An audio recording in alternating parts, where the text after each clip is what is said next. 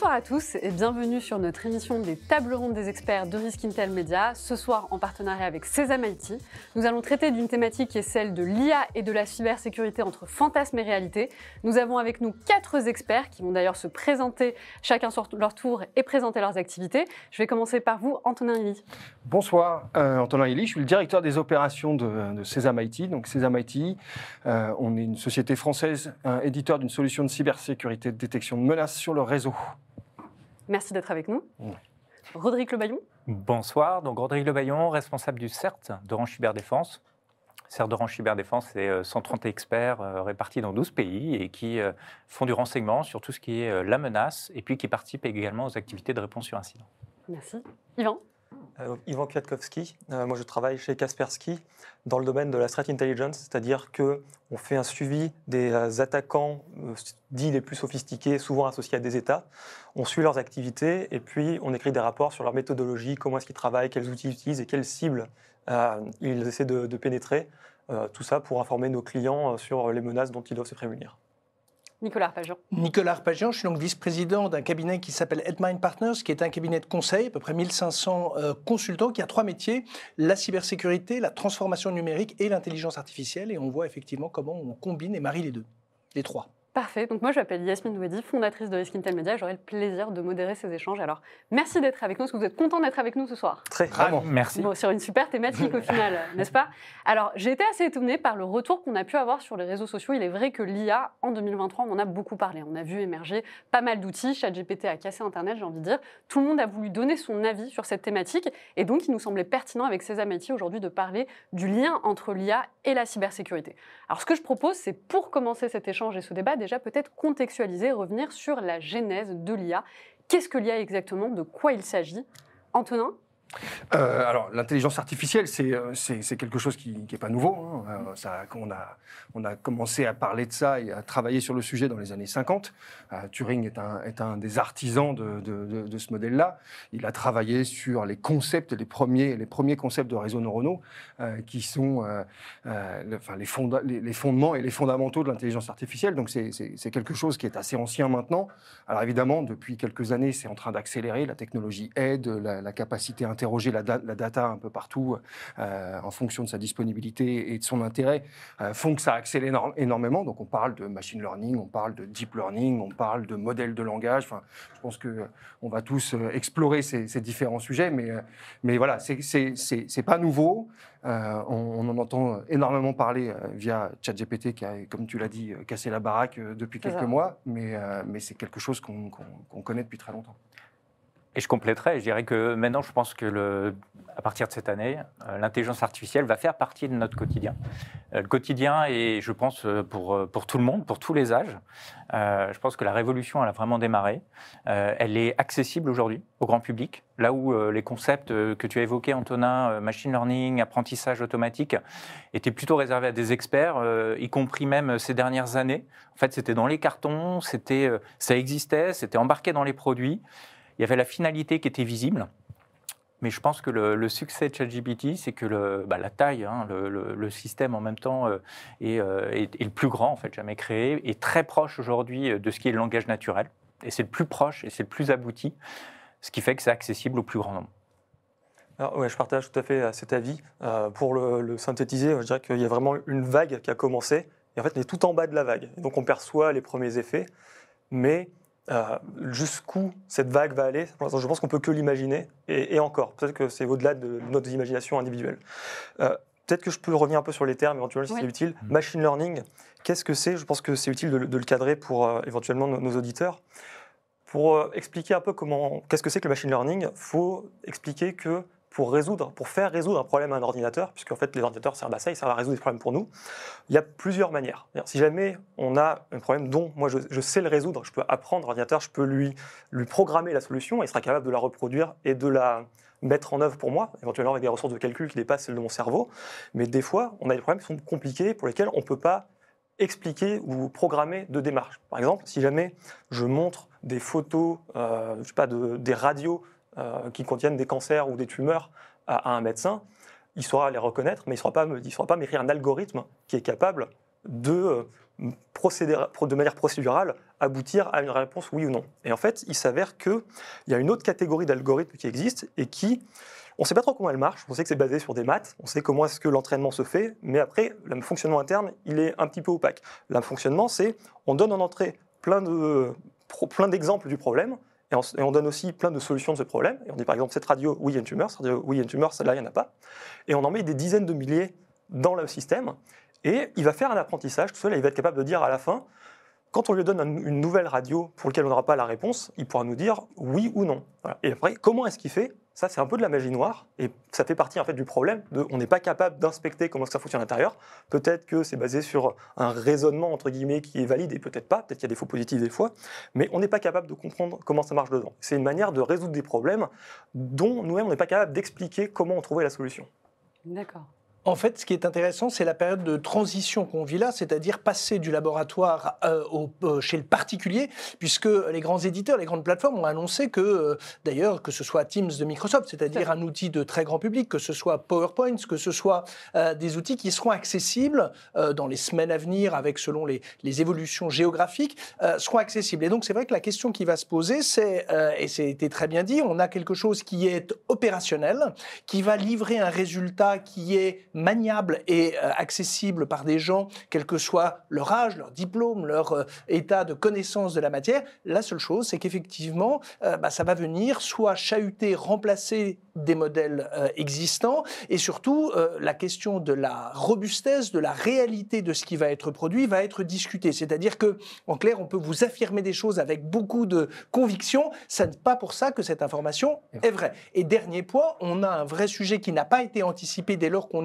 uniquement dans un univers de chercheurs, dans un univers de laboratoire, qui est la question du matériau, la propriété intellectuelle du matériau qui alimente. Parce que pour qu'il y ait euh, effectivement une production, il y a ces fameuses photos euh, et radiographies ou euh, scanners ou IRM qui ont été fournis pour documenter, pour éduquer là, euh, le logiciel et l'algorithme. Et ça, la question qui va se poser, euh, c'est effectivement euh, bah, qui est propriétaire, qui peut alimenter la base de données. Et puis on voit bien, bah, là, ça va parler de droit, ça va parler d'économie, ça va parler de technologie, d'intérêt politique. Et la seule chose, c'est que toutes ces questions sont posées au même moment de la disponibilité de l'outil. Donc, effectivement, on n'a pas de précédent. C'est toujours compliqué de dire c'est la première fois, c'est une.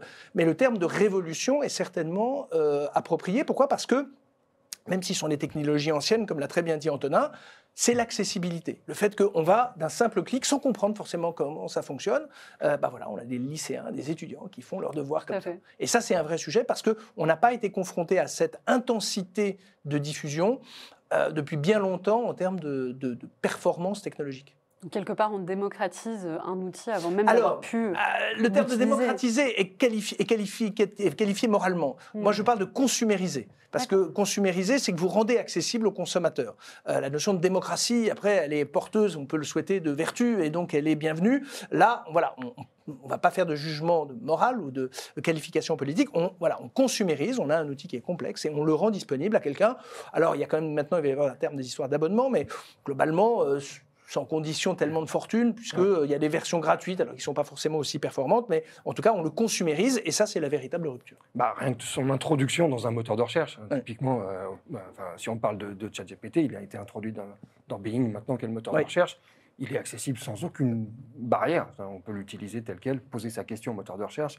C'est plus ou moins, les, résultats sont plus ou moins probants, mais euh, en attendant, c'est introduit dans le moteur de recherche maintenant. C'est-à-dire que on avait Google qui indexait énormément et qui redistribuait, là, on est orienté dans la façon d'aller chercher l'information. C'est assez étrange. Hein, mais, mais c'est une vraie rupture, parce que Google avait ancré le modèle de, des liens sponsorisés et des mots-clés. Mm. Là, et donc avait bâti son hégémonie, en tout cas, enfin, sur un pays comme la France, c'est plus de 94% d'utilisateurs. Donc euh, vous avez un marché qui est quasiment monopolistique. Là, vous avez si, et d'ailleurs on voit la fréquentation de Bing, donc le moteur de recherche de Microsoft, a, bénéficié de cette modernité. Et donc ce qui est intéressant, par contre, qu'est-ce que c'est? Ça, l'idée, c'est de dire, je ne cherche pas à pointer vers un lien sur lequel il y a l'information que j'ai recherchée. L'idée, c'est que c'est le moteur qui va agglomérer des données et proposer une formulation en langage clair. Et ça, c'est une vraie rupture parce que tout ce modèle historique, alors historique il est récent, puisque 98 pour la création de Google, c'est quand même quelque chose de récent, euh, euh, et ben, est remis en question dès lors que les consommateurs que nous sommes, et c'est là en tant que citoyens, individus, on a un, un rôle à jouer. Euh, Et je veux vraiment insister là-dessus parce que je crois que c'est un point important. Jusqu'à présent, on peut dire 94% de la part de marché pour Google. Google, c'était la porte d'entrée pour l'humanité, ou en tout cas pour l'Occident, vers l'information. Et notre rapport à l'information, par l'accès qui va changer, il va être modifié aussi, transformé. Et ça, les impacts, on ne les maîtrise pas encore, mais c'est un changement qui, pour moi, est sismique, en tout cas sur le plan conceptuel. Et il va être très, pardon, il va être très rapide parce que, en fait, euh, aujourd'hui, euh, l'espace-temps est en train d'être compressé. hein. Chacune des révolutions technologiques qu'il y a eu par le passé, elle pouvait prendre plusieurs années. Là, le, fait que ChatGPT ait été rendu euh, accessible au grand public s'est fait très rapidement. En début d'année, l'intégration euh, dans Bing, l'intégration dans des outils professionnels, la migration des utilisateurs aujourd'hui d'un moteur de recherche à l'autre va probablement se faire aussi vite, quasiment au même rythme que euh, le, le nombre d'utilisateurs aujourd'hui de ChatGPT, qui est en fait a priori encore plus important par rapport à l'espace-temps que ce qui été l'adoption des réseaux sociaux précédemment, Ouais, comme. Instagram. Bah, on l'a on l'avait avec YouTube. TikTok, c'est-à-dire que l'adoption de TikTok a connu aussi une, un, un rythme sans précédent par rapport à l'adoption historique de Facebook.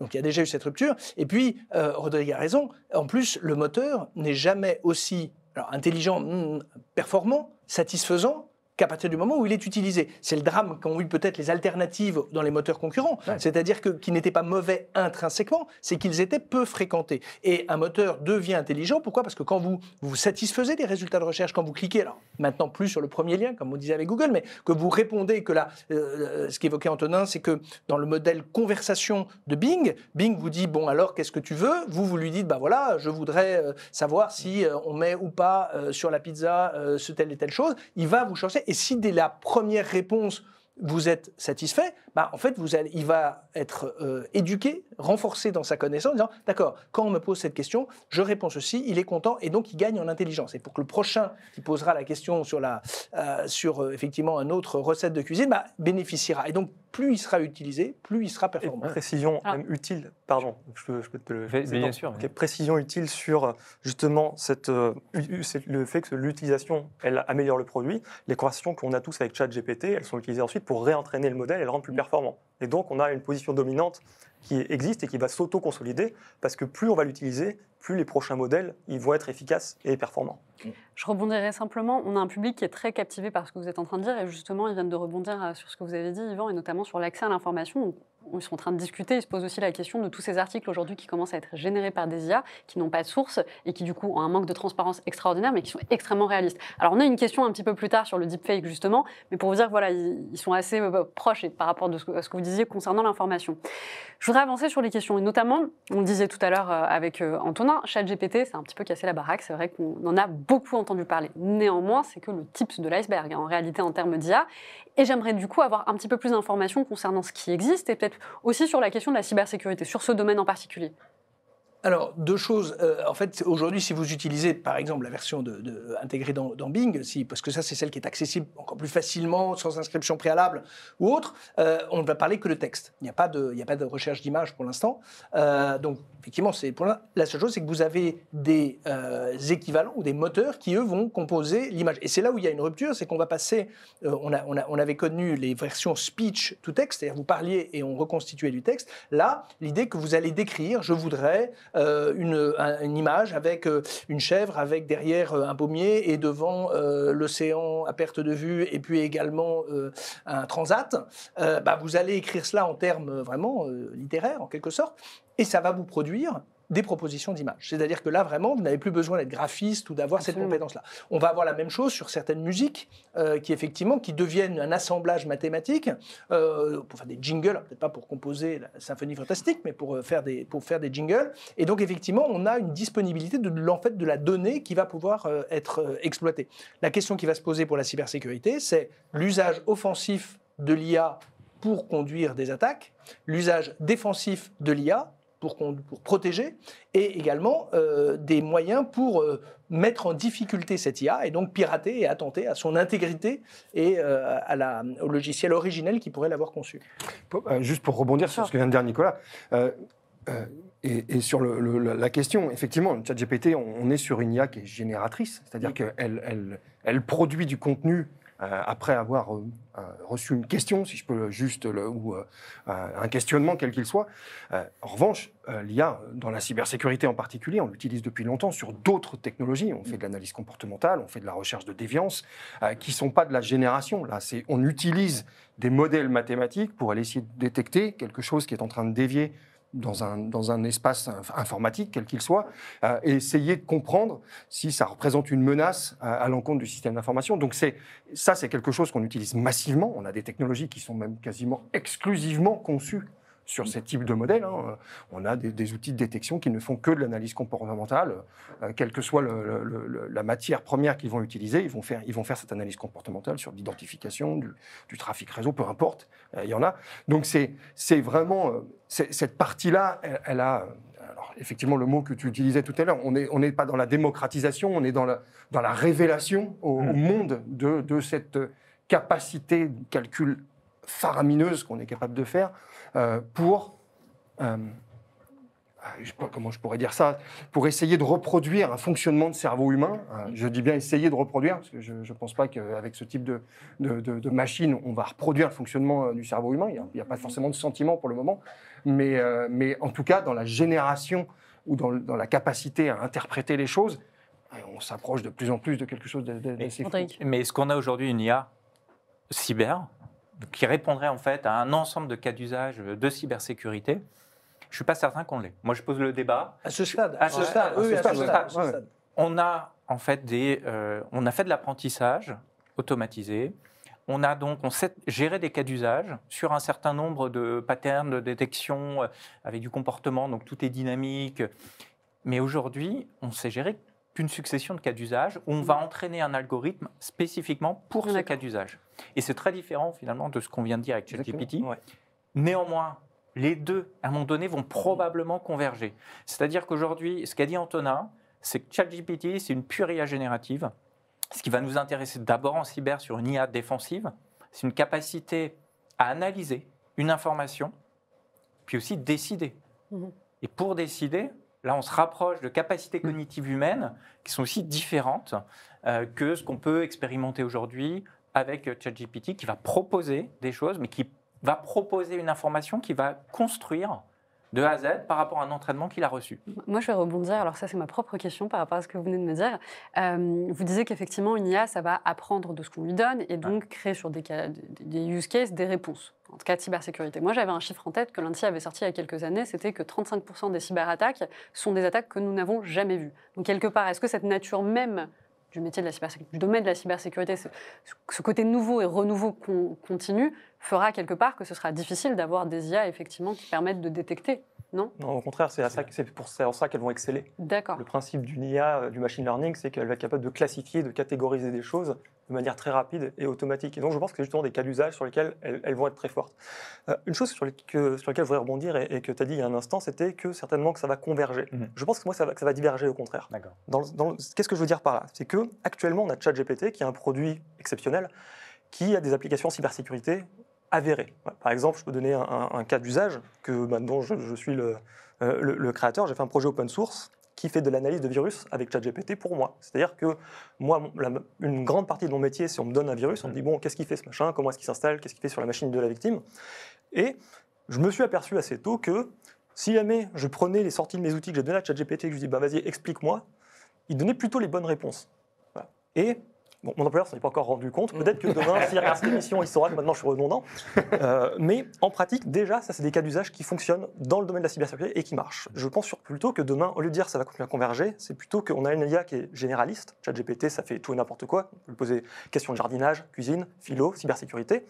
Moi, ce à quoi je m'attends, c'est que demain, on ait plutôt des modèles qui, soient, qui divergent, qui deviennent spécialisés. Avoir Verticaux, des verticales. Exactement, avoir une IA dédiée à la rétro-ingénierie, Mm. une IA dédiée à la défense, une IA dédiée à l'attaque, et celles qui sont aujourd'hui les usages de ChatGPT qu'on va trouver et qui sont déjà très pertinents et très efficaces, je pense qu'ils vont devenir, euh, ils vont avoir une efficacité qui va être décuplée quand justement ils vont être entraînés sur des cas spécifiques et sur des, des verticaux beaucoup plus précis. Alors, effectivement, deux choses. C'est vrai que la principe, le principe quand même de machine learning, pour faire simple, on, pourrait quand même envisager que le principe du recours à l'intelligence artificielle, c'est de confier à l'algorithme l'exécution de la tâche. C'est-à-dire que vous lui dites, voilà, tu me surveilles et c'est toi qui prends la décision de faire le tri. Dans le cas du machine learning, on est davantage dans une, un pléthore de données que l'analyste ne peut pas traiter matériellement, intellectuellement, euh, physiquement et un peu financièrement, parce que ça veut dire qu'il faudrait mettre beaucoup de gens. Et donc, qu'est-ce qu'on a fait? On dit, voilà, moi, je vais demander au logiciel, à l'algorithme, de produire une analyse disant, moi, j'ai un doute sur ça, ça et ça. Et donc, on réserve l'expertise humaine pour dire ah oui effectivement ça c'est vrai. Et lui va renseigner en disant non mais ça c'est un faux positif. Bon, au contraire non effectivement c'était pertinent. Et je pense qu'il y a quand même cette phase transitoire dans notre domaine de la cybersécurité. Pourquoi? Parce qu'on a des données qui sont largement incertaines liées à la composition informatique des programmes qui on l'a appris sont quand même porteurs de bugs euh, originels. Donc on n'a pas un truc qui est totalement euh, pur euh, ethniquement. Deuxièmement on a effectivement des comportements qui peuvent être anormaux mais qui ne sont pas pour autant problématique, c'est-à-dire quelqu'un va se connecter à un endroit, mais en fait il pourrait, donc il si on confie ça à une machine, elle va juste bloquer, alors qu'en fait l'interprétation humaine permettrait de... Et effectivement, et la troisième chose, c'est garder à l'esprit que nous, notre environnement, c'est la malice. La malice. Et une machine n'est pas encore de manière euh, systématique et performante, malicieuse. Malicieuse, c'est quelqu'un qui va comprendre la dissimulation, qui sont des sentiments effectivement très humains. Et c'est vrai que... Complexe. Voilà, complexe. Et surtout, euh, c'est un peu comme le faire comprendre à une machine la notion de second degré, la notion de sous-entendu. Je suis, je dis quelque chose, mais je pense le contraire. Elle, elle va prendre les verbes, sujet, complément. Elle va comprendre que euh, je, je dis que Antonin est un, est un, garçon très sympathique et vous, personne ne peut douter de la réalité de cette affirmation, même si euh, le ton que je pourrais utiliser permettrait à certaines d'entre vous, qui êtes des intelligences tout à fait éclairées et humaines, euh, douter de la sincérité de mon affirmation. Mais donc on voit bien que si on lui avait juste dit euh, c'est un garçon très sympathique, dire bah effectivement c'est un garçon très mm. sympathique. Et donc c'est vrai que nous nous avons quand même à gérer en face pas des machines qui sont offensives, mais qui répondent quand même à des attaquants humains.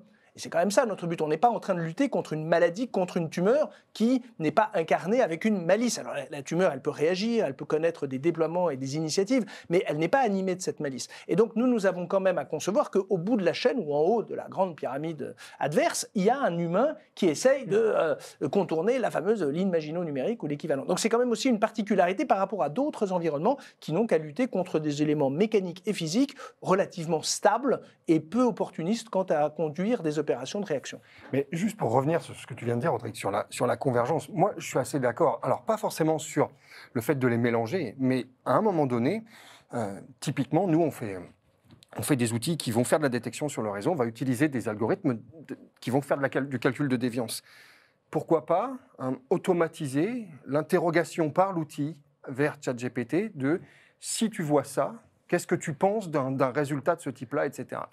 C'est imaginaire, mais la convergence, c'est-à-dire qu'à un moment donné, les équipes opérationnelles de cybersécurité, dans les SOC, etc., pourraient très bien avoir des outils, leur SIEM, leur, outil fédérateur, leur XDR, comme on le dit maintenant, qui intégreraient un chat GPT-like, j'en sais rien, qui leur permettrait d'accélérer la prise de décision ou de conforter un, ressenti versus une multitude d'informations qu'ils auraient pu, que, enfin, que, que cette IA aurait. L'approche, c'est que cette convergence, elle va peut-être se faire par couches. Et en fait, on, sera sur des couches basses. À un mm. moment donné, on aura un moteur spécifique, et c'est ce qu'on fait sur des technologies euh, réseau NDR, XDR. Et après, on aura tout le travail de l'analyse qui va être sur des couches humaines, où là, on a besoin finalement d'une autre IA. Et c'est peut-être là qu'on se rejoint finalement, c'est que ce que tu dis, c'est qu'on n'aura pas une IA, mais on, sera obligé d'avoir des IA super spécialisées qui vont venir s'empiler les unes aux autres. Ça effectivement, et ma prédiction, qui n'engage que moi évidemment, c'est de dire que plus tard, ce ne sera pas la sortie du CIEM ou du MDR qui va être envoyé sur ChatGPT, mais plutôt on aura la capacité d'entraîner chacun nos propres modèles sur notre réseau parce que ça va coûter de mmh. moins en moins cher chaque année, mmh. et que à terme, ce ne sera pas la peine d'aller parler à ChatGPT. Il y aura un modèle qui aura été entraîné sur tes données à toi, c'est pour ça que je parlais d'un chat GPT live. c'est ça. C'est quelque chose qu'on aurait. Euh, mais qui ne sera pas généraliste comme chat GPT, qui sera au contraire extrêmement spécialisé par rapport à tes propres données, tes propres besoins. Et, avec ça, on règle un bout de la question de la propriété des données. Mm. C'est-à-dire que euh, je prends un grand acteur de la finance et de l'information financière, Bloomberg. Bloomberg dit, moi, en fait, ça fait 30 euh, ans que je fais de la donnée financière. En plus, Bloomberg a eu euh, une idée à l'origine, c'est-à-dire d'avoir un terminal qui lui appartient avec une informatique qui lui est propre. Et donc effectivement, là, on imagine ce que tu appelles un chat GPT-like ou un chat GPT même euh, utilisé uniquement en marque blanche, en quelque sorte. Pourquoi? Parce qu'il a des données qui sont homogènes, qui sont sur une durée conséquente et qui sont cohérentes parce que c'est des données financières pour les entreprises cotées qui concernent des résultats, des chiffres, des performances, etc. Et là, vous avez quelqu'un qui va pouvoir effectivement faire son univers à lui avec ces données et euh, bénéficier de la, euh, de la mise à disposition de cette intelligence agrégée et exploitée à partir de données. Et effectivement, ces verticales-là s'expliqueront aussi par le fait de dire, mais attends, euh, moi, si j'ai un historique de consommation. Vous êtes un très grand groupe hôtelier, euh, vous avez un historique, je sais ce que les gens consomment, ils ont les cartes de fidélité, j'ai les éléments. Bon, euh, les partager avec des tiers, euh, c'est d'ailleurs ce qu'un certain nombre d'acteurs, vous avez vu, Samsung a été obligé d'interdire à ses collaborateurs. Pourquoi? Parce que, effectivement, le, la, tentation, c'est de dire, bah, attends, j'ai un outil qui fonctionne, je fais un contrôle A, contrôle C, contrôle V, enfin je caricature un peu, mais je mets mes données. La seule chose, et il faut bien dire, et d'ailleurs c'est ce qu'on a eu dans tous les domaines du numérique, c'est-à-dire qu'il y a bien un transfert de propriété, puisque dès lors que vous versez dans la communauté, bah, effectivement, vous euh, mettez à disposition des données. Et donc, euh, euh, la question est de se dire, bah, effectivement, est-ce que j'ai vraiment intérêt qu'est-ce que je risque et est-ce que j'ai le droit éventuellement s'il y a des prescriptions juridiques et donc de se poser la question. Et donc c'est vrai qu'on peut avoir arrivé à terme des univers mais, et que ceux qui détiendront ces données devront, un, les identifier, les caractériser, mais également les défendre, c'est-à-dire faire en sorte que cet actif, parce qu'on ne va pas céder je pense, enfin en tout cas, alors il va y avoir un, un, reflux, le fait de se dire on ne va pas mettre en commun une espèce de grande, de grande euh, mise en commun de l'ensemble des données dès lors qu'elles ont une valeur euh, opérationnelle. Cette question, on se l'est posée, euh, enfin, quand on fait du développement, tu prends GitHub, le nombre d'entreprises qui se sont trouvées avec du code source à elles, copier-coller dans GitHub en te disant avec une question, je ne sais pas résoudre mon problème, est-ce que tu peux m'aider? Tu fais, on, va être, on est exactement dans le même principe. C'est à part que là, on sort de la communauté des spécialistes et que n'importe quel subordonné, collaborateur d'une entreprise, ayant accès, dans le cadre de l'exercice de son travail, à des données, pourrait dire Ah, bah tiens, j'aimerais bien faire cet exercice, tiens, est-ce que je pourrais? Et donc, effectivement, un risque de fuite. Alors, l'interdiction euh, exprimée par Samsung, elle est, elle est symbolique, parce que c'est une boîte de technologie. Simplement, c'est où on voit bien quand même le sentiment que le dedans, le dehors fait que euh, euh, ça va effectivement être un sujet délicat. Alors justement, donc je vous montre cette, cette, image pour ceux qui reconnaîtront euh, les deux chanteurs. On a d'un côté Drake et de l'autre côté The Weeknd. Alors figurez-vous qu'il y a euh, quelques jours de cela, moi j'ai découvert une chanson qui met en featuring ces deux chanteurs exceptionnels. Moi, j'ai cru que c'était le nouveau hit de l'année. Pour vous dire tout, c'est exactement la même voix. On reconnaît la voix de ces deux chanteurs. On reconnaît également le type de musique, le beat qui est utilisé dans leur euh, chanson habituelle. Sauf que ce n'est pas un featuring entre Drake et The Weeknd. Non, c'est une IA qui a généré cette chanson. Alors, tout le monde sur les réseaux sociaux se sont trompés parce que vraiment, c'est à s'y croire. Forcément, pour nous, en cybersécurité, ça nous amène une question. Hein. C'est de l'ingénierie sociale. On la connaît très bien dans nos domaines. Et donc, si on est capable aujourd'hui d'imiter aussi parfaitement la voix d'un chanteur et donc la voix d'un CEO et la voix d'un président. Qu'en est-il pour les cyberattaquants? Bah Justement, des fraudes au président, tout simplement c'est déjà fait. Alors, il s'avère qu'à Paris, nous avons vécu une, une, opération avec un monsieur qui s'est fait passer pour, à l'époque, Jean-Yves Le Drian, ministre euh, ah. de la Défense. Et il n'y avait pas eu toute cette ingénierie-là. Euh, c'était un masque en silicone acheté chez un forain et euh, un, discours et une mise en scène avec un drapeau français, un drapeau européen. Alors, évidemment, c'est symbolique, mais évidemment, si ça a fonctionné avec un masque en silicone et, et, et voilà, et une mise en scène qui, une fois qu'on regarde les images, était quand même un peu surprenante, enfin, en termes de performance, il est évident. Et ça, ça va poser la question. En fait, en quelque sorte, euh, la génération qui nous a précédés disait euh, c'est vrai, je l'ai vu dans le journal. Après, on a dit c'est vrai, je l'ai vu à la télé. Euh, après, on a dit bon, c'est vrai, je l'ai vu sur Internet, ce qui est évidemment beaucoup plus relatif. la question de la démonstration de la preuve. La preuve est un des sujets, on a mentionné le nom de, de, deepfake. C'est vrai que la mise en scène politique, un des vrais sujets sur lesquels l'État s'engage, c'est de se préoccuper, c'est de dire voilà, si on montre une vidéo de quelqu'un commettant un geste, tenant un propos, ayant une rencontre, euh, soit amicale ou inamicale, ça dépend du casting qui va être retenu, euh, et qu'on lui dit alors répondez, qu'est-ce que, qu'est-ce que vous avez fait ceci?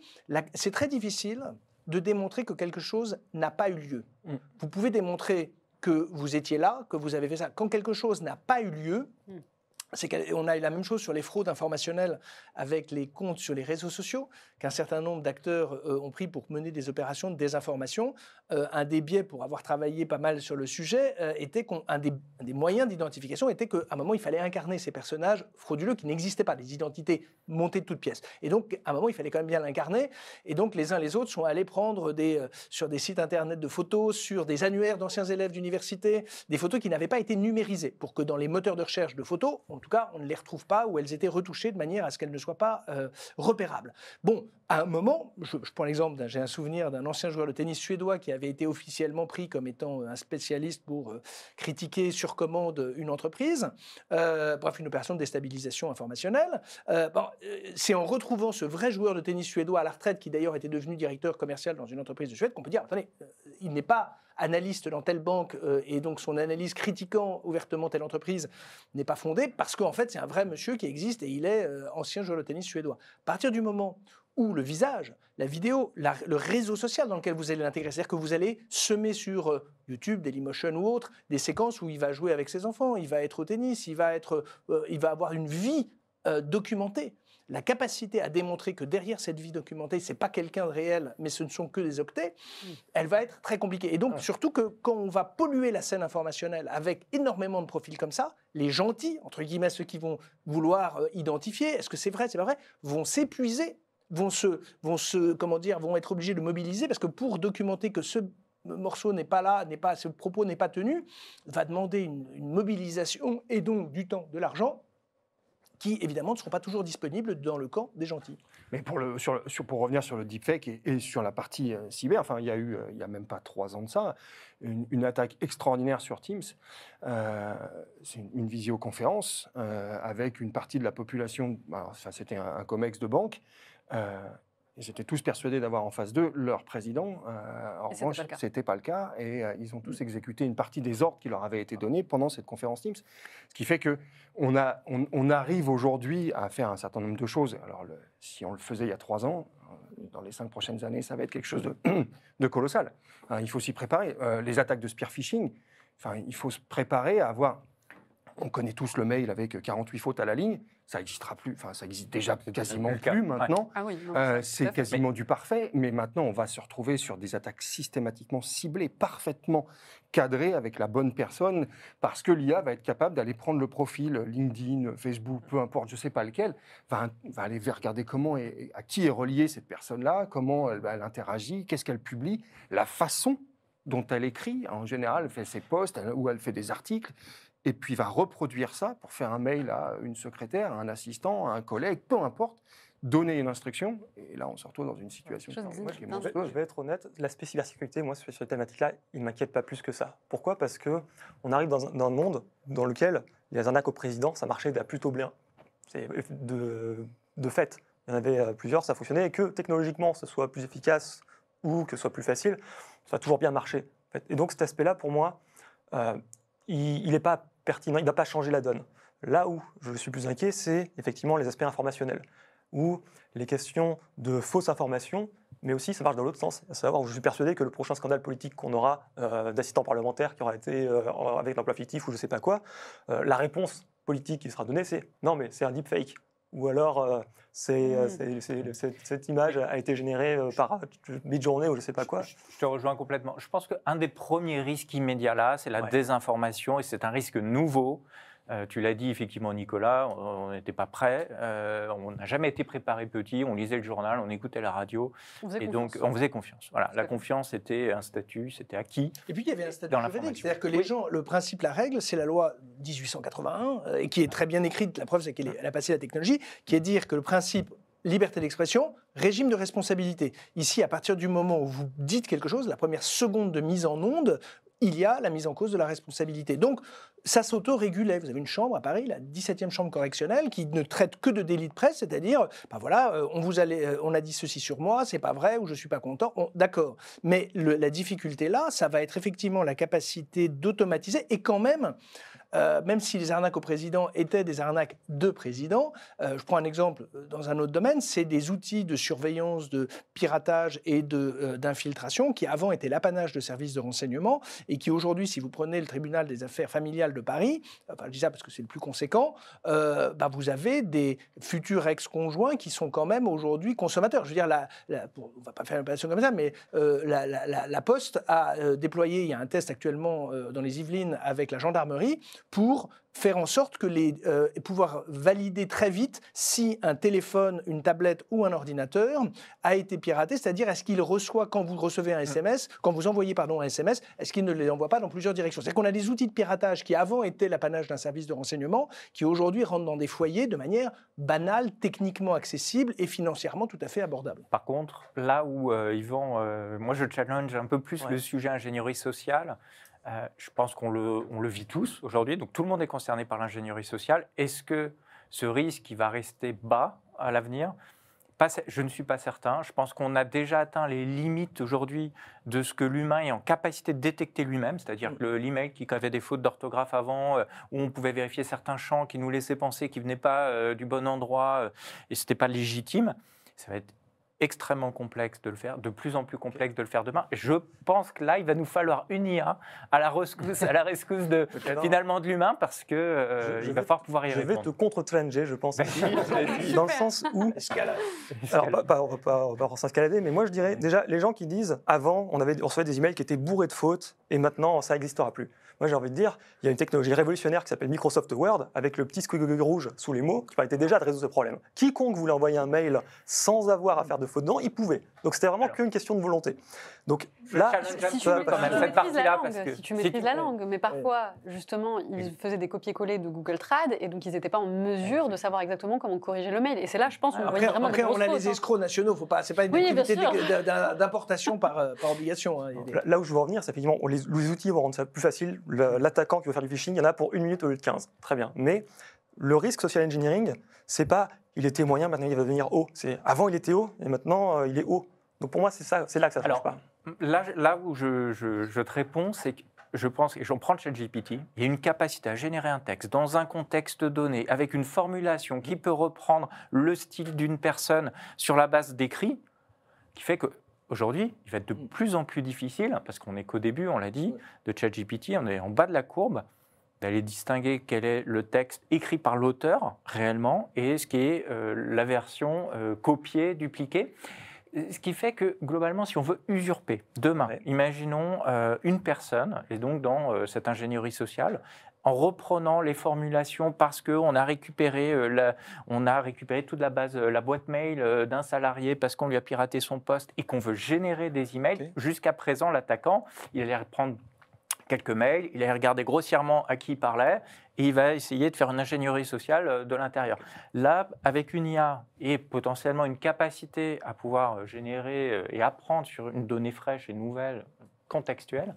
Alors, à ton Ouais. crédit, effectivement, moi je dirais que j'ai un tropisme qui est des attaquants sophistiqués. Moi, je travaille principalement sur les services de renseignement qui, eux, ont toujours fait l'effort d'envoyer un email en français parfait, en russe parfait, en chinois parfait. ça. Et effectivement, peut-être que cette capacité que moi je voyais qui m'a l'air, de mon point de vue, sur ma, ma spécialité, qui m'avait l'air déjà répandue, peut-être que ça va tomber dans un grand public Ouais. qui je euh, c'est ça, c'est exactement sujet. ça. Aujourd'hui, c'est pas une notion de risque plus haut, c'est la massification et la, la vitesse à laquelle ça va se propager. C'est-à-dire que aujourd'hui, ça, ça visait un certain type de personnes. Demain, des, enfin, le risque en cybersécurité, il est que euh, quelqu'un dans l'IT peut recevoir un ordre qu'il a pas, enfin, qu'il va penser légitime parce que il sait que son chef lui écrit comme ça, euh, qu'il commence toujours ses phrases comme ça et qu'il les termine toujours comme ça, et il va donc appuyer sur stop sur le firewall. Je dis n'importe quoi, mais ça peut se terminer comme ça, et, ou alors donner un code, un- les derniers codes d'accès parce que le token ne fonctionne plus, il le reset, et on n'en parle plus. Et Ah. c'est pas forcément que le risque est plus haut, c'est juste que la, la- la surface d'attaque Alors, devient en fait, le, colossale. le- le risque est plus haut. Moi, ça m'amuse. Il y a- quelques années, j'avais fait un livre qui s'appelait La cyberguerre, la guerre numérique a commencé.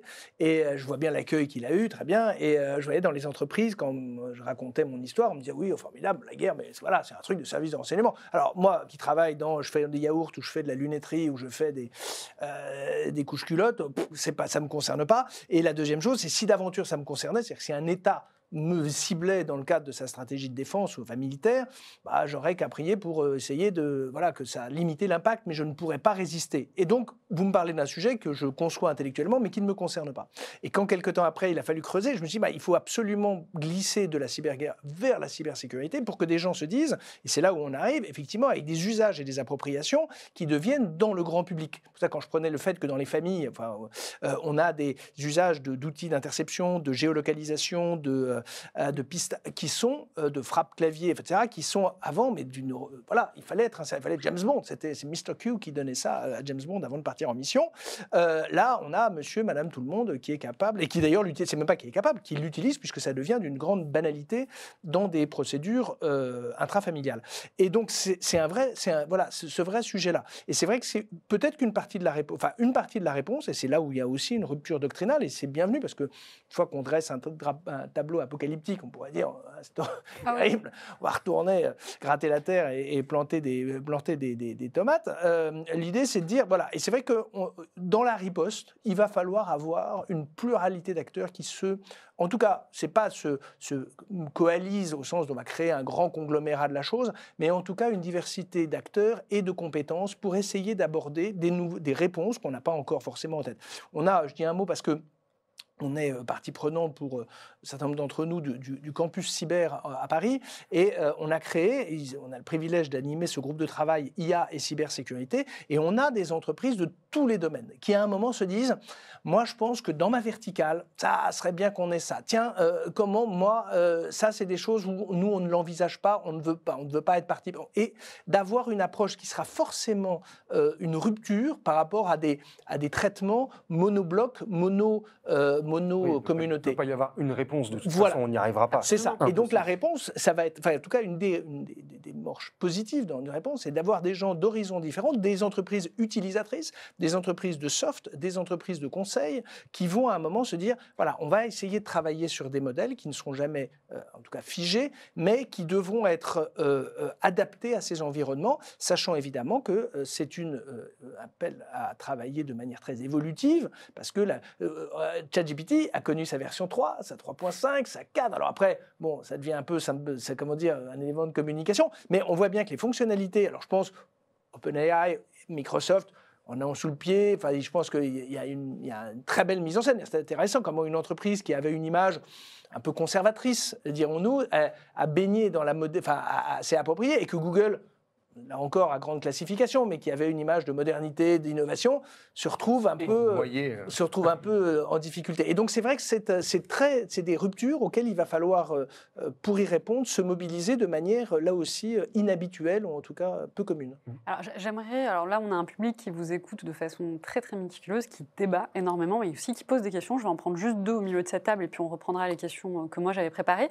On a Jean-Marc qui vous demande les hackers utiliseront également l'IA pour trouver les failles de sécurité sans compter les nouveaux outils qu'ils vont développer eux-mêmes, il y aura un souci de réactivité et on sait qu'ils ont très souvent une longueur d'avance.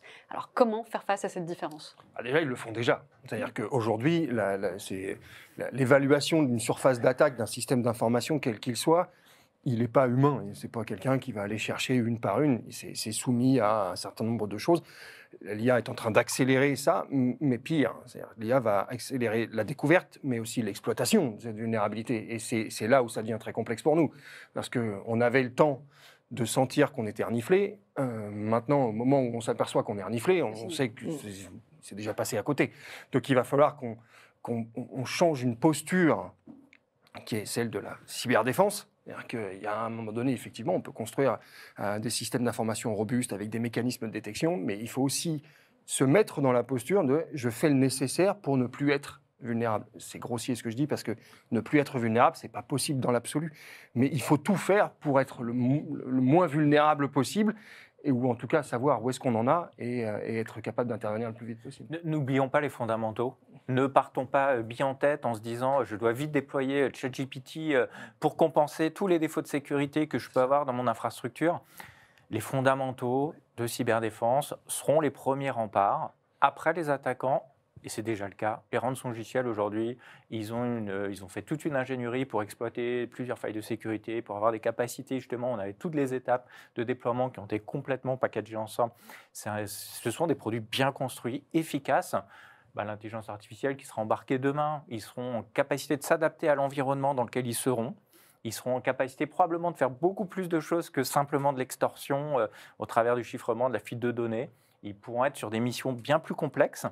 Et donc, oui, les attaquants demain seront beaucoup plus rapides, plus performants. Il faut garder des lignes de défense super propres. Et après, aucun doute, il y aura des IA défensives. On a de la chance, on a des acteurs euh, autour de la table qui sont là, qui travaillent dessus. Euh, il faut- espérons que ce ne soit pas que les très gros Américains, évidemment. Mais oui, il va falloir euh, réagir. Alors, Et moi, je, ça- je voudrais ajouter une note d'optimisme à ce que Ouais. tu dis. C'est le fait que ces outils dont on a un petit peu peur d'attaque via IA actuellement, Hmm. ils vont être à double usage, dans le sens où ils vont être utilisés par les attaquants, mais peuvent être aussi utilisés par les défenseurs. Bien sûr. Finalement. Prenons des exemples précis. Imaginons qu'on a une IA qui est experte en lecture de code source et qui trouve des vulnérabilités dans, dans ce code source. Effectivement, on peut dire si les attaquants ils l'ont, ils vont trouver des vulnérabilités, ça va être catastrophique. Mais en pratique, si cette IA, elle advient, et je pense qu'elle adviendra, qu'est-ce- quelle va être l'application première? Ça va être Microsoft qui va l'utiliser sur tout GitHub, qui est le, va dire le, le- le repository, le, le dépôt de tout le code source, euh, dire, op- tout le code open source, même un peu privé de, euh, de la, de la communauté informatique, et il va l'appliquer à grande échelle pour trouver des vulnérabilités. Si jamais on a une IA qui fait des scans de système et qui rentre à l'intérieur automatiquement, effectivement, les attaquants, ils vont s'en servir, mais ça veut dire aussi qu'on aura la capacité de faire des audits de sécurité à énorme échelle et de manière, en fait, finalement très abordable. Et je pense qu'à ce titre, ces outils dits d'attaque et dont on a des raisons légitimes de s'inquiéter, ils vont surtout avantager les défenseurs, au moins sur le long terme. Alors, on a une autre Comme c'est passé la période de. C'est ça, c'est le hype, euh, c'est le hype Cycle. euh, où, à un moment donné, on sent. Mais c'est exactement ça. hein. On a un autre un internaute, donc Damien, qui pose une question et je pense qu'il rebondissait à ce que vous disiez tout à l'heure, Nicolas, sur la réglementation. Est-ce que les réglementations telles que Nice 2 vont réellement être pertinentes face à des IA qui vont pouvoir adapter les modèles d'attaque? Alors, Nice 2, pourrait euh, redire un mot, donc, est pas vraiment, enfin, concerné. Alors, ça, oui et non. C'est-à-dire que Nice 2, c'est donc la deuxième version d'une directive qui a été adoptée en 2018 et qui a considéré qu'il fallait qualifier d'opérateur de services essentiels, c'est-à-dire imposer à des acteurs économiques des règles de sécurité particulièrement exigeantes en raison de la nature spécifique de leur activité. En clair, euh, vous ne pouvez pas, en tant que dirigeant d'une entreprise du secteur des télécoms, de la banque, du traitement de l'eau, de l'alimentation, etc., enfin, il y a une dizaine de secteurs, vous ne pouvez pas considérer que la sécurité ne- n'est pas un sujet. En clair, après tout, si je me fais pirater, j'assume mes propres pertes et, euh, eh ben, je perdrai de l'argent, mais j'ai le droit de ne pas être protégé. Non, la réglementation, alors française et également européenne, dit non parce que la spécificité de votre activité impose que vous ayez des règles de sécurité. Donc ça, c'était Nice, euh, euh, donc la Network Information Service et euh, System. Et donc l'idée, c'est d'arriver à Nice 2, donc deuxième version. Là, qu'est-ce qu'on va faire? On va, alors, euh, pour un pays comme la France, c'est à peu près quelques centaines d'entreprises qui étaient concernées par Nice sous l'autorité de cette réglementation. Là, on va passer euh, des dizaines de milliers. Ah. Donc, en fait, on, on s'est aperçu que cette règle de sécurité avait été plutôt performante et donc on va l'étendre. Donc, ça va contribuer à hausser dès lors que les entreprises se mettraient en conformité, à hausser le niveau de sécurité. Par contre, on a au sein de l'Union européenne une réglementation. Alors, toujours cette blague disant qu'effectivement les, les Américains innovent, les Chinois copient et les Européens régulent. Euh, on a un IA Act qui est prévu, euh, qui est en cours de, de- en cours de, de- de discussion, euh, d'élaboration. Donc évidemment, il ne s'agit pas de freiner ou d'interdire, mais de poser des règles. Alors Mm. euh, c'est important parce qu'on on a commencé à l'évoquer, on voit bien que ça va jouer sur la problématique des données personnelles, données, pardon, des données, et donc dans un grand nombre de cas, justement précisément des données personnelles. On va avoir des problématiques concernant les activités dites duales, civilo-militaires. Euh, nous, nous avons des distinctions en termes juridiques, euh, effectivement, et puis la notion d'intérêt euh, de pays qui vont effectivement fixer des règles, des limites, parce qu'ils vont considérer, on a vu que l'Italie s'est interrogée, alors temporairement, puisqu'ils sont revenus sur leur interdiction de ChatGPT, mais c'est l'autonomie d'un gouvernement, d'un pays euh, souverain, de dire, bah voilà, j'ai arrêté, bon, on va suspendre, après ils y sont revenus, mais donc on- on- il y aura cette phase de, discussion. Euh, la réglementation, ce qui est intéressant, contrairement à la vague où l'Union européenne avait été vue un peu de manière, euh, euh, comme disent les, les Anglais, wet blanket, c'est-à-dire un peu rabat-joie, le côté, bon, en faisant sa réglementation. Là, les États-Unis, un certain nombre de personnes, d'acteurs de la communauté ont dit ah là, on, on change de braquet quand même en termes de, de fonctionnalité, ce serait bien qu'on se mette autour de la table. Alors, euh, on a évoqué cette histoire de moratoire. Alors, c'est un Mhm. moratoire qui est, il est problématique, ce moratoire, parce qu'il dure de six mois. Donc, six mois, c'est globalement, on se revoit à la rentrée. hein, voilà. Alors, on part autant de partir en vacances, Roland Garros, tu connais. Et, euh, et ensuite, Tour de France. Et hop, et ben ça y est, on aura, on aura, on aura fait notre moratoire. voilà. Et donc, et, et puis, ça peut être vu comme étant un moyen de figer la scène en disant, oh, moi, j'ai pris mon avance pendant ce temps-là. Voilà. On a des précédents où cette technique a été utilisée. Donc, c'est pas, c'est pas satisfaisant. Et puis, les, les méchants, désolé de, de clarifier le monde, de classifier le monde comme ça, eux ne s'arrêteraient pas. Donc, on aurait les gentils ou les autorités des pays qui se bloqueraient et les autres qui continueraient à avancer. Voilà. C'est pas très, c'est, intellectuellement en tout cas peu satisfaisant. pas Mais c'est vrai que c'est un, un vrai sujet de rupture où, euh, dans lequel, effectivement, euh, euh, il faut de l'économie, du droit et de la technologie. C'est une, une convergence plus que jamais des trois dimensions. Alors, j'aimerais vous montrer, est-ce que vous le reconnaissez? Ouais. Ouais. Qui, qui c'est? Yann Lequin. Yann Lequin. Voilà. Donc, qui est l'un des pères fondateurs finalement et parrain de l'intelligence artificielle et qui euh, a une vision quand même assez positive de l'IA. Ce qui n'est pas le cas de tout le monde, hein, puisque certains ont une vision pessimiste. Beaucoup justement euh, prônent le fait que l'émergence et l'arrivée d'outils IA va potentiellement faire perdre des emplois à certaines personnes, à certaines activités. Est-ce qu'aujourd'hui on peut se poser cette question-là dans la cybersécurité? Est-ce que les IA défensives euh, vont-elles mettre au chômage certains professionnels de la cybersécurité? Est-ce qu'on peut se le, se le dire? Aujourd'hui, je répondrais non. Là, dans l'état actuel des choses, euh, clairement non. Le faux positif, le faux négatif, tout ça, c'est, ça, ça génère. Enfin, on en parlait tout à l'heure, la, notion de réflexion humaine pour aller prendre une décision, évaluer un risque, etc. L'humain restera, euh, enfin, quoi qu'il arrive, im- important dans le dispositif. Enfin, devrait ou doit rester. Doit C'est rester pas pour important. ça qu'il le gardera, C'est ça. restera, mais devrait rester. C'est ça. oui. Maintenant, je sais pas, je peux pas prédire l'avenir. Donc, je sais pas dans, vu ce qui s'est passé les cinq dernières années euh, sur l'IA, je sais pas ce que ça va donner les cinq prochaines.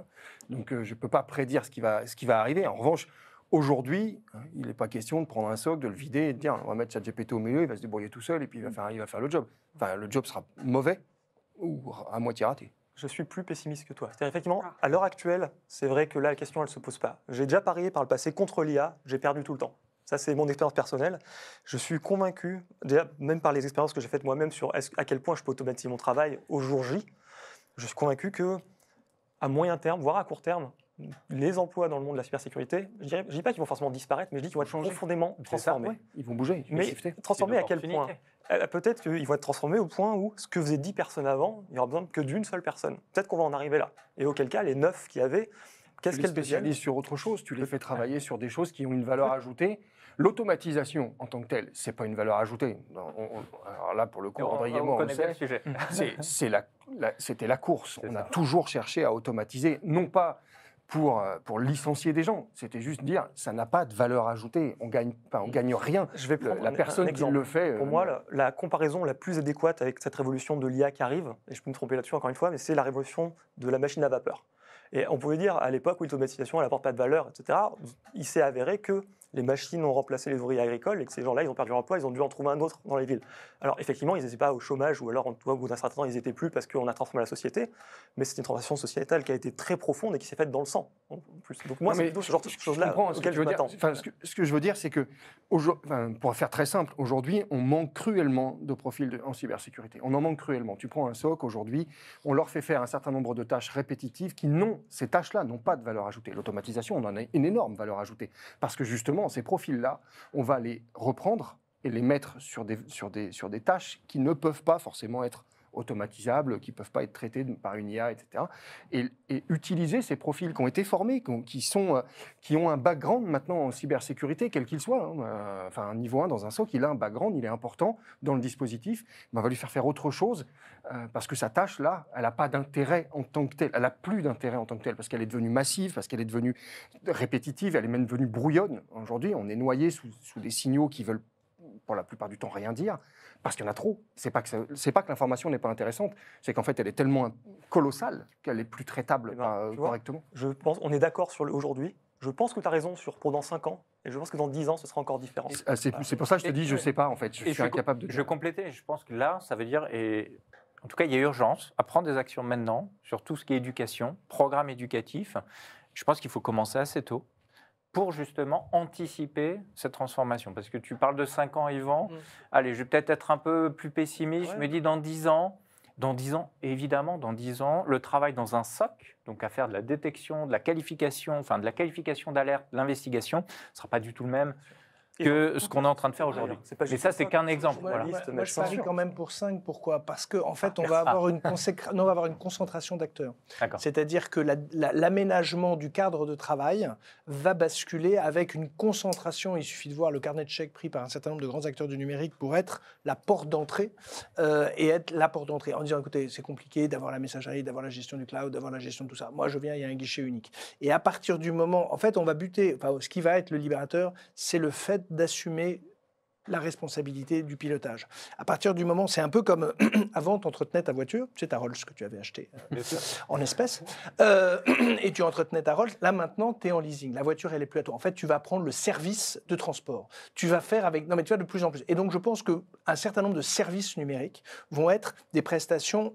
alors, All inclusive, c'est-à-dire des qui vont prendre. Et donc, ça veut dire que bah, tu n'auras plus besoin d'avoir chez toi la personne qui va faire certaines fonctionnalités. Le risque étant, à ce moment-là, et c'est là où je plaide, moi, pour la, et tu as raison, pour l'éducation, la formation, c'est-à-dire il ne faudrait pas que dans les entreprises, nous n'ayons affaire qu'à des acheteurs, une acheteur de solutions. On achète mal ce qu'on ne comprend pas. Et donc, effectivement, avec ce risque de dire, mais attends, ça je peux le confier à l'extérieur, ça je peux le confier à l'extérieur, ça je peux le confier à l'extérieur, le risque étant effectivement que l'entreprise euh, soit dans la main de ce grand fournisseur qui, au début, et on l'a vu, aura fait une offre commercialement très attractive, peut-être même gratuite d'ailleurs, euh, un peu comme le dealer euh, qui a offert sa cam euh, à aux, clients environnants et qui, à un moment où ils sont devenus accros, va se mettre à déjà mettre des prix et augmenter ses tarifs. Bref, et donc là, on va être effectivement dans un sujet que Yann Lequin dise, ah, il a tenu des propos très durs contre la- l'annonce du moratoire, c'est normal, c'est normal, c'est son métier. Donc euh, il va pas vous dire quand quelqu'un vous dit il faut tout geler, il va pas vous dire. Deuxièmement, alors euh, j'adore citer mes livres, euh, j'ai écrit un livre là-dessus qui s'appelle frontière.com, c'est typiquement ce raisonnement-là, c'est-à-dire qu'une entreprise dit à la communauté, à l'État, c'est-à-dire aux régulateurs, mais des pays, pas des États-Unis ou d'un écoutez, moi, laissez-moi faire les règles.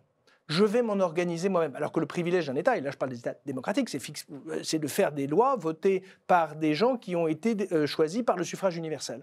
Et là, vous avez quelqu'un qui dit non, non, attendez, les règles, je vais les faire. Je, donc ne vous en occupez pas. Et c'est vrai que plus cette expertise vient dans des grands conglomérats économiques, plus elle déserte les autorités de régulation. Et moi, il faut donner un coup de chapeau un peu à l'ANSI, un peu à la CNIL, un peu dans le comme cyber, c'est-à-dire d'avoir des gens qui, dans les États, dans les structures étatiques, sont capables de discuter avec les collaborateurs de Yann Lequin, qui sont à la pointe, euh, rémunérés dans de très bonnes conditions, avec des outils de travail très performants, parce qu'effectivement, euh, euh, le risque étant d'avoir un transfert à des tiers euh, de l'autorité et du concept dans lequel ça va évoluer. J'ai une Donc, question pour toi là-dessus. Est-ce que justement ce dialogue-là avec le ComCyber, l'ANSI et la CNIL, il risque pas d'être court-circuité par les lobbyistes de Meta et Google qui sont payés euh, des millions de dollars Ah, alors, qui- cas, un- ça, aller- je veux pas incarner, les, je veux pas incarner euh, spécialement les, les points de, les, les- les points d'entrée, les points de faiblesse, mais c'est un vrai sujet. Oui, bien sûr que c'est un vrai sujet parce que euh, ils ont une expertise euh, de la même manière que dans des services d'enquête, on a des ingénieurs qui, euh, brigade de gendarmerie, enfin service de gendarmerie ou euh, qui, qui ont des compétences pour euh, caractériser et euh, euh, comprendre le cheminement d'organisations puissantes d'un point de vue financier, d'un point de vue technique. Et là, on a, c'est pour ça qu'on a un vrai projet de société. Alors, ça paraît très pompeux d'évoquer ça, mais on a un vrai projet de société qui, il va pas se résoudre, mais en tout cas, il sera mieux armé par l'éducation, l'éducation, l'éducation, l'éducation de la génération montante, la génération des décideurs politiques, économiques. euh, presque un peu philosophique aussi, parce qu'à un moment, effectivement, des vrais choix de société sur des, des options. Est-ce que c'est accessible, mais est-ce qu'il faut le faire?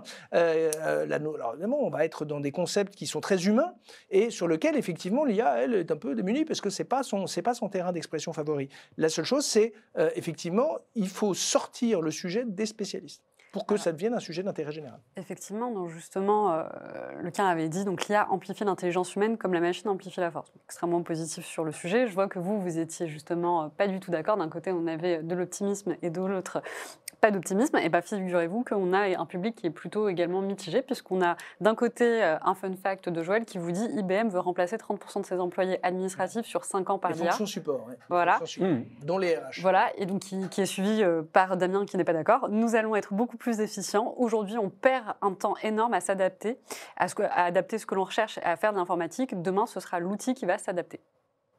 Oui, la question. Voilà, alors, on contre, parle d'économie là. Qu'est-ce que c'est que l'économie? C'est la gestion de la rareté. Ça veut dire que euh, on peut apprécier soi-même de payer une livraison à 1 euro. On peut apprécier soi-même d'avoir un- une robe ou un pull à, à 50 centimes ou euh, sur les plateformes.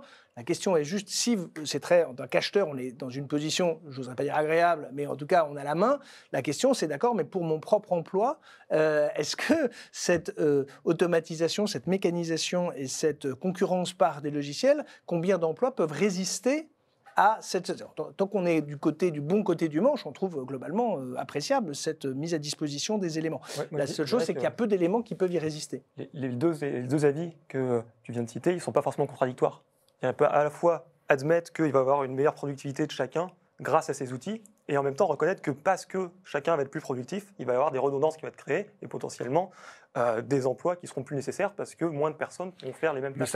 mais ça, c'est l'histoire de l'IT, en fait. Ouais. Enfin, quand on regarde Oui. euh, l'IT, moi, je- ça fait 30 ans. Oui, mais le très Euh. Parce que là, tu vas jouer, tu vois ce qu'on a dit pour les compositeurs de musique, jusqu'à l'avocat, en passant par le Non, mais je, journaliste. je suis d'accord, mais là, si on, ra- l'analyste, on ramène voilà. ça à la cyber et à, et- et à l'écosystème, ça a été une simplification. Euh, On était au départ avec des mecs qui faisaient du filtrage euh, à la main euh, sur des boîtiers simples. On est arrivé sur un firewall qui faisait ça tout seul parce qu'il allait analyser une partie du trafic. Donc, mais chacun a, bougé, chacun a appris un, un nouveau métier. En cybersécurité, ça sera la même chose. On doit, on doit s'adapter. La menace, elle, elle, elle attend pas. Les mecs en face, euh, enfin, ils vont dix fois plus vite que nous aujourd'hui. hein. Il faut, faut, faut pas se leurrer. Je ne parle pas des acteurs étatiques sur lesquels tu es vraiment un hyper spécialiste, mais la, la masse de ce qu'on subit aujourd'hui comme attaque, c'est pas de l'étatique. C'est des gens qui vont mais, industrialiser des trucs enfin, sur lesquels on n'avait même pas prévu qu'ils le fassent maintenant. Tu vois Euh, on- euh, tout à l'heure, on parlait de spear phishing, on parlait de, de production de malware. hein. Il y a des- des- maintenant, ChatGPT Mm. va peut, je vais dire ça comme ça, peut aider à écrire un malware pour quelqu'un qui en a mais absolument aucune idée. C'est-à-dire, euh, GitHub Copilot le faisait il y a six mois, un an. oui, Oui. non, mais ce que je veux dire, c'est maintenant, c'est GitHub Copilot, il fallait avoir un minimum de connaissances, savoir comment faire, trouver où, pourquoi, avec qui, etc. Là, euh, aide-moi à écrire quelque chose qui va infecter ça. Je, je- je schématise en gros. Bah voilà, alors maintenant, elle, a- elle a sa réponse toute faite. Oui. C'est non, je suis euh, d'un point de vue éthique, il faut pas le faire. Bon, il suffit juste de lui poser la question dans l'autre sens, puis elle va finir par répondre. Mais c'est comme l'histoire des vulnérabilités. Euh, J'ai adoré ce piège qui a été fait. euh, non, je ne peux pas vous donner d'informations sur une vulnérabilité après 2000, euh, enfin, 31 décembre 2021. Et un autre qui dit, bah, qui, tou- qui tourne les choses dans l'autre sens, et ça se termine sur une CVE de 2023. Donc on sait bien, à un moment donné, que la data, elle est utilisée d'une manière ou d'une On autre. revient à cette logique de malice que j'évoquais tout à Mm. l'heure, c'est-à-dire C'est que la machine euh, ne conçoit pas euh, justement cette approche, euh, ça je la qualifie de malicieuse, mais qui va euh, permettre de frauder. Tant que vous ne lui avez pas dit que ce comportement était interdit, et c'est là où on a mis des mots-clés. On a mis des, éléments thématiques euh, qu'il doit refuser d'aborder avec un échappatoire qui va mentionner, si on a fait l'essai, c'est effectivement. Mais euh, en fait, ce n'est qu'à posteriori si on a pensé à tous les éléments. Et ça, on l'a connu, c'est intrinsèque à la cybersécurité. C'est intrinsèque à la dissimulation. Lorsque euh, on décide en, Chine de, de bannir Winnie l'ourson euh, de- des réseaux sociaux chinois, pourquoi? Parce que des militants ont considéré qu'il avait la même apparence que le président Xi et que donc l'État chinois a dit bon maintenant je ne veux plus de Winnie l'ourson euh, dans euh, l'internet. Quand on a décidé qu'une pêche était une paire de fesses, c'est parce que quelqu'un, y a eu communément, avant on n'aurait pas bloqué éventuellement à des fins de, connotation sexuelle un, symbole fruitier. Bon, et ben on voit bien que et la machine, tant que vous ne lui avez pas dit que euh, une aubergine peut avoir une signification euh, sexuelle, bah, en fait, elle voit passer une aubergine. Voilà. Bon. Bref, et ça, c'est important parce que ça veut dire que l'humain, avec sa malice, a des moyens de contournement. Ah ouais. Et donc, euh, je veux dire par là, c'est que effectivement, et c'est là, on doit le reconnaître, que l'attaquant a le privilège de choisir sa cible, son mode opératoire, son agenda, et donc évidemment, il a ce coup d'avance. Nous, notre rôle, il est de quoi? De d'anticiper et de détecter, c'est-à-dire de passer du temps à faire en sorte qu'il y aura forcément un primo infecté, il y aura forcément une victime initiale. Par contre, de la connaître, de caractériser ce qu'elle a subi et de partager auprès des gens en charge de la détection cette information. Ça, c'est la première chose. Deuxième, on a une communauté bien connue qui est là, euh, sur la lutte contre les zéro ce qu'on appelle ces failles non documentées. Euh, on parlait de délai tout à l'heure. Je prends un exemple pour avoir bien pratiqué cette zéro initiative, qui est donc la première plateforme mondiale de collecte et d'identification de failles zéro day. Jusqu'à présent, pardon, jusqu'au mois d'août dernier, la Zero Day Initiative était dans une logique de dire voilà, euh, quand on a trouvé une faille, euh, vous avez, et qu'on va voir un éditeur, voilà, j'ai trouvé une faille, on lui donnait un délai de 90 jours pour corriger cette faille. Euh, l'expérience semblait montrer que malgré le caractère critique de certaines de ces failles, bah, il n'y a pas un empressement fou pour procéder euh, à, la, correction et donc à son déploiement. Et donc il a fallu, et c'est un choix depuis le mois d'août, de dire on va descendre à 60 jours et à 30 jours, un peu pour, euh, pas tordre le bras, mais de dire à un moment à un éditeur, voilà, quand moi, gentil, je vous ai fléché une faille qui a telle et telle fonctionnalité, alors il y a des failles très critiques, des failles critiques, des failles euh, qui sont des failles, mais pas forcément d'un niveau de, de, criticité particulier, mais à un moment dire, voilà, maintenant il faut corriger. Et donc c'est vrai qu'on a de toute façon cette course, et peut-être que l'usage intensifié de l'intelligence artificielle permettra de combler ces failles qui pour l'instant sont trouvées par l'intelligence, je ne veux pas dire le génie peut-être, ou la compétence de certains humains qui à un moment ont trouvé le point de faiblesse dans une organisation. Alors, Antonin, tout à l'heure justement, tu parlais de la donnée. Et donc c'est ma prochaine question. Forcément, quand on pense à de l'IA, ça présuppose grande quantité de données derrière. Et donc, dans le cadre de la cybersécurité, est-ce que les entreprises aujourd'hui, on ne peut pas avoir peur quelque part qu'on ait des entreprises qui aient un monopole, et notamment celles qui ont un accès euh, massif aux données? Bah, en fait, oui, et, on en revient à ce dont on parlait tout à l'heure, l'histoire des verticaux. C'est qu'à un moment donné, il va falloir qu'on on, empêche que l'intégralité de ces datas soit interrogeable comme ça publiquement, restituable par, par une IA euh, comme ChatGPT, et qu'on on segmente, qu'on silote une partie de l'information parce que c'est peut-être des secrets industriels, parce que c'est peut-être des données personnelles, parce que c'est peut-être, euh, enfin, je ne sais pas exactement, il y, a, il, y a, des données business qui, euh, qui m'échappent parfois, mais euh, qui, sont hyper importantes pour les entreprises en elles-mêmes, et il faut trouver un moyen pour contingenter ça. On la, CNIL est un, un de ces, ces gendarmes-là, mais je ne sais pas aujourd'hui, j'ai pas de réponse hein, à ça, j'ai pas de solution à ça, mais ce qui, ce qui m'effraie, c'est de me dire qu'aujourd'hui, il y a des gens, comme tu le disais tout à l'heure, contrôle A, contrôle C, contrôle Dans le chat GPT, de l'intégralité du document Word qui a été donné par le chef pour, parce qu'il voulait une synthèse.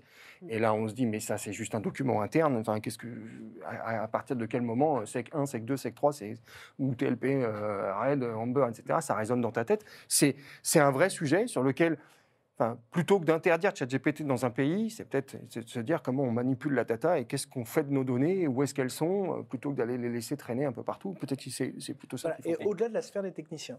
Ouais, bien en, sûr. en fait, aujourd'hui, on est en train d'explorer. Donc, globalement, tout le monde est en train de tester, tout le monde est en train d'envoyer du code source, comme ça a été fait euh, chez Samsung. Euh, voilà, et ça amène des incidents de sécurité. Il y a un gros sujet devant nous et je pense que c'est les mêmes sujets euh, qu'on a eu sur la partie euh, cloud souverain. Alors, souverain, souveraineté, sujet de souveraineté, sortons-le, mettons-le un petit peu de côté. Ça arrive, ça, ça va arriver. Bon, voilà. Ah, sujet de cloud. Voilà, sujet de cloud. Mais, mais cette donnée, effectivement, aujourd'hui, et je pense pourquoi je l'associe aussi euh, à ce sujet du cloud, je pense que l'explosion qu'on voit aujourd'hui de l'intelligence artificielle a été permis parce qu'à un moment donné, on a eu de la concentration de données quelque part. Et ce n'est pas une surprise qu'on trouve euh, Microsoft, euh, Google. Alors Google, pas de chance pour eux, ils ont, fait une bonne acquisition, je crois, euh, DeepMind, qui a fait beaucoup parler parce que c'était une entreprise européenne en 2014. Ils étaient plutôt en avance. Le modèle qu'utilise aujourd'hui GPT d'OpenAI avait d'abord été le modèle donc, de Transformer, a été déposé par Google un petit peu avant, puis se sont fait dépasser par OpenAI, hein, parce que structure probablement un petit peu plus agile, un peu plus petite, hein, donc finalement une bonne incubation réussie par Microsoft. Et, puis Google avait comme cette inquiétude de lâcher le modèle, de, le, modèle son modèle économique. C'est-à-dire que eh vous, ne, voulaient pas entendre. je pense que ça devait être euh, se dire à un moment, mais ça, si on, tu continues par là, tu as compris que ce qui fait la prospérité de la maison va être euh, mis à ben, mal. Ben, exactement. Et donc, est-ce qu'on va échapper Alors déjà, il y a ces deux géants américains qu'on connaît. Mmh. Après, il y a le géant chinois Baidu qui doit le sortir attendons de voir. Et globalement, aujourd'hui, il y a deux grands acteurs américains, un grand acteur chinois qui doit sortir son IA, euh, qui lui sera propre. Euh, oui, là, on va avoir une grosse bataille. Et je pense que euh, Microsoft a réussi à prendre un avantage non négligeable aujourd'hui, OpenAI, structure agile. Et puis, il y a toute la partie cloud. Et j'arrive pas à la dissocier. C'est-à-dire que cette concentration aujourd'hui de la donnée, elle est juste super utile pour le développement de l'IA. Alors, il y, a deux, il y a deux notions de données. Je pense qu'on l'avait évoqué au tout début. La notion de dataset, données référence, c'est super important parce que c'est ça qui fait que demain, euh, voilà, l'apprentissage euh, va bien se passer, va être efficace. Puis après, il y a toute cette donnée entrante. Et cette donnée entrante, justement, on va avoir un algorithme qui va pas arrêter de s'améliorer. Il y a deux choses qui vont les développer cette capacité à avoir une infrastructure pour digérer des volumes de données euh, juste énormes, et puis euh, aussi l'usage. Et donc, on va forcément avoir un effet de concentration, parce que si à un moment donné, on a une petite IA qui est faite euh, par un ingénieur dans son coin tout seul, personne ne va l'utiliser, et en fait, la donnée qui va voir passer sera tellement faible qu'elle sera beaucoup moins efficace, alors qu'on aura un géant qui, lui, va traiter des volumes de données gigantesques. je pense qu'il faut vraiment insister là-dessus, parce que c'est un point qui est crucial. On était déjà dans un monde où il y avait une concentration de pouvoir, où les grandes entreprises de l'informatique euh, elles l'étaient parce qu'elles avaient accès à certaines données. Euh, je peux me dire, chez Kaspersky, une des raisons pour lesquelles on arrivait à faire un travail intéressant, c'est parce qu'on avait beaucoup de télémétrie de l'antivirus. Et je pense que chaque société qui était considérée ou réputée dans le domaine, c'est parce qu'il avait déjà des données. Et là, on arrive dans un monde où ces données vont être de mieux en mieux exploitées. Et tu as raison, là je te rejoins totalement en disant qu'on va aller vers une concentration de cette puissance, vers des acteurs qui auront à la fois la donnée et à la fois la puissance de calcul pour l'exploiter, et qu'on va vraiment arriver à, un entonnoir où de plus en plus on va devoir euh, peut-être s'afféoder à, un acteur parmi 3, euh, 4 ou 5 maximum. Ma prochaine question est en lien notamment avec la table ronde qu'on a eue il y a quelques semaines sur l'open source. Alors forcément, l'open source, c'est aussi une garantie de transparence. Est-ce qu'aujourd'hui, on peut imaginer des IA en open source et qui vont permettre justement d'enlever ces biais qu'on peut avoir? Alors, là-dessus, il faut faire une réponse qui va être un peu, complexe. Euh, tout au début, on a parlé des machine learning et on disait que les modèles qui existaient, on sait comment on les entraîne, mais on ne sait pas comment ils marchent à l'intérieur.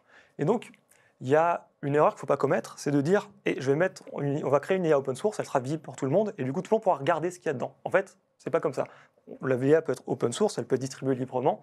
Personne ne sera jamais capable d'examiner à l'intérieur, de savoir comment elle marche. ChatGPT, par exemple, OpenAI, euh, il y a 80 milliards de paramètres dedans, avec GPT, 3.5, 80 milliards, GPT 4, il y en a 160 ou je sais plus quoi, des chiffres qui sont délirants. Même eux, ils sont incapables de dire tel paramètre, il a telle fonction. Et donc, dire on va avoir des modèles open source et du coup pour la transparence, contrôle des biais, ça va être utile, c'est, ça marche pas. Par contre, là où ces modèles transparents et open source, ils ont un usage, c'est justement pour lutter contre ce risque de concentration. Alors il va y avoir des vrais défis sur arriver à les propager, arriver à les populariser et à les mettre à disposition du public d'une manière qui sera aussi pratique que les services qui sont proposés par euh, les mastodontes du numérique. Euh, et je pense que ça va être notre seul échappatoire en tant que citoyen. Euh, moi, c'est mon seul espoir pour, l'avenir, c'est de dire ces modèles. Il y, a une communauté qui est très active. Il y a par exemple un modèle de Facebook qui s'appelle Lama qui a fuité il n'y a pas très longtemps. Tout le monde peut le télécharger, l'installer chez lui. Alors ça va coûter peut-être en termes de ressources de calcul, il faut un ordi qui coûte 2-3 000 dollars. C'est pas donné à tout le monde, mais en fait, c'est dans, le, dans le domaine du possible je pense qu'il il existe un bout de futur dans lequel tout le monde peut faire ça, peut créer ses modèles, les distribuer, et où il peut y avoir un espace de liberté où chacun récupère le modèle de quelqu'un, le fait un, petit peu de fine-tuning, un petit peu de, euh, comment on appellerait ça en français, un petit peu d'adaptation et de, de, réglage, de personnalisation. Là, voilà, on va avoir un espace de liberté et c'est, je pense que ces petits modèles open source, ils auront cet usage qui sera crucial et qui va entrer en compétition avec euh, les, euh, les modèles commerciaux et extrêmement répandus que les grandes entreprises du numérique vont nous, nous, nous, nous mettre au fond de la gorge. Mais encore une fois, et je suis entièrement d'accord, hein, mais il va falloir, quel que soit le nombre qu'elles seront, ces, IA open source, il va falloir savoir les entraîner, il va falloir les nourrir, les, éduquer, entre guillemets. Et, ça, ça, ça, risque d'être le problème. J'ai une anecdote très marrante là-dessus. Euh, il y a un projet de Stanford qui s'appelle Alpaca. Et ce qu'ils ont fait, c'est qu'ils ont récupéré le modèle de Facebook, qui valait ce qu'il valait, mais qui n'était pas, on va dire, euh, qui n'était pas justement personnalisé pour répondre aux questions. Il était bon en complétion de texte, mais il n'était pas bon en euh, dialogue. La manière dont ils ont réussi à l'adapter, à le personnaliser, c'est qu'ils l'ont fait parler avec ChatGPT. En fait, ils l'ont fait parler, euh, ils ont fait 50 000 requêtes, ils l'ont entraîné avec ChatGPT pour qu'il apprenne, et ça a marché. Et ça, ils l'ont fait pour 500 ou 1000 dollars. Et en fait, bon, c'est interdit par les, les conditions d'utilisation de ChatGPT. Je pense qu'à l'avenir, ils vont faire un petit peu gaffe parce qu'ils ne veulent pas créer des concurrents comme ça. Mais en pratique, ce ticket d'entrée qui a été très très cher pour, euh, pour OpenAI et qui le sera sûrement pour euh, Google et pour Alibaba, pour les suivants, avec les modèles existants, de la même manière où DeepMind, quand il jouait au Go ou à StarCraft, il, il jouait contre lui-même jusqu'à devenir efficace, nos IA open source du futur, pour les faire parler avec euh, les IA commerciales Oui, bien sûr. et les des-. Après, encore une fois, hein, c'est, euh, il faudra trouver cette astuce-là, ou ces astuces-là, mais je pense que c'est crucial. C'est-à-dire que l'apprentissage, on le sait, enfin, nous, on le voit, encore une fois, je reviens à la cyber, mais euh, nous, dans nos produits, on, fait euh, la déviance comportementale, etc. L'entraînement, il est hyper important. Et, et un métier de demain, c'est de générer Ouais. des données Hmm. pour l'apprentissage des IA, c'est-à-dire d'être capable de fournir des- ce qu'on appelle des, des bases normales, des, bases anormales, et d'essayer de lui, lui- lui expliquer le- ce qu'on expliquait. Ça, c'est A, ça c'est bien, ça c'est B, ça c'est bien, ça c'est C, ça c'est mal, et, et maintenant tu vas comprendre au fur et à mesure, etc. Et ben, tout ça, c'est quelque chose qu'il faut prévoir, qu'il faut produire maintenant. Nous, on souffre parfois cruellement du temps pour apprendre. Parce que, euh, comme on fait de l'analyse de trafic réseau, euh, on arrive dans un système d'information qui existe. Bah, et tu- tu- est-ce qu'il est normal, pas normal? Ou est-ce qu'on est en train d'apprendre? Bien sûr, et là tu es en train de te dire, ok, mais alors le modèle, il est en train d'apprendre euh, du normal dans l'anormal, qu'est-ce que je dois faire, comment je le corrige? Et c'est c'est tout notre, notre challenge à nous. Donc, on a aussi nos, nos équipes qui génèrent, du, enfin, qui fabriquent du trafic euh, pour l'apprentissage. Mais ça, ça fait partie pour moi des métiers qu'il va falloir enfin, faire exploser, euh, travailler sur l'apprentissage, le training de nos IA pour qu'elles soient les plus éthiques possibles, d'accord, sans avoir forcément à manipuler les données personnelles. Tous nos gens, euh, obsolètes, euh, on essaie de les mettre là. Entraîneur Alors, d'IA. On, arrive à la fin de cette table ronde avec la dernière question. Et puis, Rodrigue, je, je te l'avais promis, donc on va avoir une question sur la souveraineté, forcément. Quelle Donc, chance Je vous, montre, je vous montre justement ces chiffres et j'aimerais avoir des- déjà votre réaction. Donc, il s'agit euh, des startups en IA par pays. Donc, on voit que la France est en septième position. On voit qu'on retrouve en première position et une deuxième position alors les géants américains et chinois. Et donc, moi, ma question, c'est de savoir est-ce qu'on devrait penser à mettre en place une IA souveraine comme on a pu discuter d'un cloud souverain? Alors, deux choses. Déjà, j'aimerais votre réaction sur ce graphe. Alors, euh, Une et IA après, souveraine. une réponse. Qu'est-ce que il- c'est ça. En fait, la définition même de la souveraineté, je pense qu'elle peut être discutée. Absolument. Euh, je, je pense que le terme euh, plutôt usuel aujourd'hui, si on prend moins de risques, c'est plutôt, euh, on va dire, une IA de confiance. Alors confiance, ça veut dire quoi? On peut se poser aussi, on peut mettre beaucoup de choses derrière. Euh, confiance dans le, je pense que l'enjeu, c'est le traitement de cette donnée ce qui est fait avec cette donnée. Ça semble clé. Aujourd'hui, c'est juste incroyable. On a un service ChatGPT qui coûte rien, c'est gratuit via Bing, ou alors c'est un abonnement qui coûte euh, 20 dollars, je crois. Enfin, c'est rien par rapport au service rendu. Et ce que tu as dit, Yvan, était euh, très clair. C'est que toi, aujourd'hui, euh, ChatGPT te fait gagner du temps. Pour 20 dollars, Pour zéro. La Enfin, version- zéro. la version gratuite, ça marche. voilà, avec la version gratuite, en plus, ça marche. Mais en revanche, voilà, comment est-ce que ChatGPT derrière va monnayer tout ça? Que- Quel est le traitement qui va être fait sur la do- donnée? C'est un sujet très important. Euh, je ne veux pas rouvrir une boîte qui est le RGPD, etc. Le RGPD a amené deux choses. Déjà, description claire pour l'utilisateur du traitement de ces données et le consentement. C'est quand même important, c'est pas rien. Ce consentement sur le traitement de la donnée. Et, et pardon, la, Et- la finalité. C'est la très important. La finalité, c'est de dire que quand tu utilises des données personnelles, tu dois obtenir l'agrément pour un usage. Et donc le ça. côté, écoutez, euh, tu me donnes tes données personnelles et je les utiliserai, écoute, je verrai bien en fonction de la demande, en principe, ça, c'est pas possible, puisqu'il doit y avoir une finalité à l'usage de la donnée personnelle. Et puis, sujet de, de confiance, euh, il y a évidemment la confiance qu'on peut avoir dans l'information qui est amenée. Alors là, les IA génératives, c'est très clair, c'est-à-dire que l'objectif, c'est essayer de, pour l'IA de sortir un texte qui est le plus cohérent possible. Et en revanche, il y a plein de cas qui ont été démontrés, plein d'erreurs, notamment sur tout ce qui est factuel, bah, il ne sait pas faire, forcément. Euh, et ça, c'est quelque chose d'important. Quelle est la confiance que, que je peux avoir dans le résultat, dans l'information telle qu'elle va être m'amenée ou dans la décision qui est prise par une IA défensive C'est-à-dire, est-ce que j'ai euh, 80% de faux positifs? Donc là, en fait, on n'a pas euh, résolu le problème des socs. Euh, voilà. Euh, et, et en fait, c'est exactement ça. C'est-à-dire, quelle est la confiance que je peux avoir? Et donc, comment je peux évaluer le résultat et la performance de cette IA J'ai une promesse qui peut être très belle parce qu'elle sait me générer un très beau texte, mais en fait, ce texte, il Mm. peut euh, ne rien vouloir dire. Et si je n'ai plus l'intelligence moi-même de challenger cette réponse, eh ben, je ne saurais pas justement exploiter, enfin, je ne pourrais pas l'utiliser en confiance. Ça, c'est le, pour moi le deuxième paramètre, cette confiance sur la donnée et le résultat. Et puis après, ben, il y a un dernier sujet. euh, con- il y a de confiance, ça pourrait être les sujets liés à l'éthique. Que que ce que je peux demander à une IA. Qu'est-ce que je peux faire avec une IA aujourd'hui comme données. Euh, Aujourd'hui, on peut demander à ChatGPT de me donner le mode d'emploi de fabrication euh, d'un explosif, par exemple. Et euh, même si la première fois il dit non, il y a plein de euh, contournements possibles. Qu'est-ce que je peux attendre et qu'est-ce que je peux faire de cette IA Je pense que ça fait vraiment partie des problématiques. On explore et euh, voyons voir ce que, ce que ça donne dans quelques années. Bah, c'est tout l'enjeu de- d'essayer de, réguler, de, de légiférer. Alors, je ne sais pas si c'est bien de légiférer ou pas, je ne vais pas, je vais pas me, prononcer là-dessus, mais je pense qu'il faut travailler sur le cadre dans lequel elle, elle va pouvoir utiliser des datas. Enfin, pour moi, c'est ce qu'il y a de plus important. C'est la donnée qui va lui permettre d'apprendre. euh, enfin, aller utiliser des données personnelles, même si elles sont sur Facebook et elles sont plus si personnelles que ça, à un moment donné, il faudrait, elle n'a pas à faire ça et elle n'a pas à utiliser ce genre de choses pour aller Ouais, apprendre euh, qui je suis et ce que je fais. Moi, je vais faire une réponse un peu provocante. Tu me dis, euh, tu voilà, voilà ces données, euh, qu'est-ce que ça t'évoque? Ben, Pour honnêtement, moi, ça ne m'évoque rien parce que je m'en fiche. La raison, c'est que prenons la situation actuelle où on a un mastodonte qui est Google et dont on a prouvé qu'il est capable, en changeant l'ordre des résultats de, de réponse, d'avoir une influence mesurable sur l'opinion des gens. On va remplacer Google par euh, OpenAI ou par un, des concurrents. Euh, Il va être dans la même situation, accès à la donnée, qui va avoir une capacité d'influence sur les gens. C'est vrai, en tant que citoyen français, qui est une boîte américaine comme Google, comme Microsoft ou peu importe, soit capable d'avoir cette influence sur moi, ça m'embête, mais fondamentalement, si j'étais citoyen américain, bah, je ne serais pas super content non plus.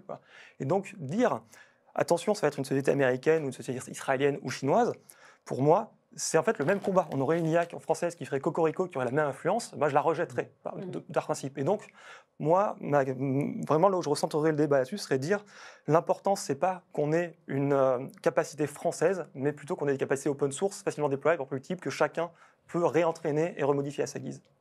Et, puis qu'on puisse contrôler la data sur laquelle elle s'entraîne. Enfin, pour moi, c'est Ouais. euh, c'est hyper important. Le socle, les données médicales, enfin, on parlait tout à l'heure des données enfin, jusqu'où elle va? Est-ce qu'elle a cartographié le qui, le quand, euh, le, dans quel hôpital, euh, dans quelle région?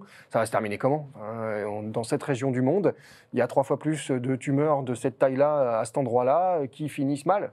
Mais- Bah, euh, Enfin, c'est- quelque chose qu'il faut, enfin, il faut contrôler, mais complètement. Il faut surtout pas la laisser dériver. Après, tu as le bénéfice, hein, parce que regarde, si Oui, ça permet de mieux soigner certaines personnes. verticale. Non, mais en fait, ce que je veux le- dire, c'est que ça peut plus- Bénéfice-risque. Moi, je peux pas, de- je, choses. devrais pas avoir de réponse à ça, moi, Antonin. Ah, Que le médecin ou le les spécialistes des, des instituts de cancérologie soient aient cette réponse-là, euh, j'ai pas de problème. Et encore, je sais pas trop pourquoi faire, mais, mais pourquoi pas. Mais, mais moi, enfin, je devrais pas pouvoir dire euh, où Avec est-ce qu'on a le plus de rais- cancers. Avec raisonnement, il faudrait s'inquiéter du Health Data Hub euh, On- avec mais les on données de s'inquiète. santé. Mais on s'inquiète. C'est c'est un, enfin, c'est non pareil la data. On arrive donc à la fin de cette table ronde. On va passer euh, aux questions euh, des internautes. Alors, vous avez donné beaucoup trop de questions. C'est très bien, vous êtes très motivés, mais on ne pourra malheureusement pas toutes les poser.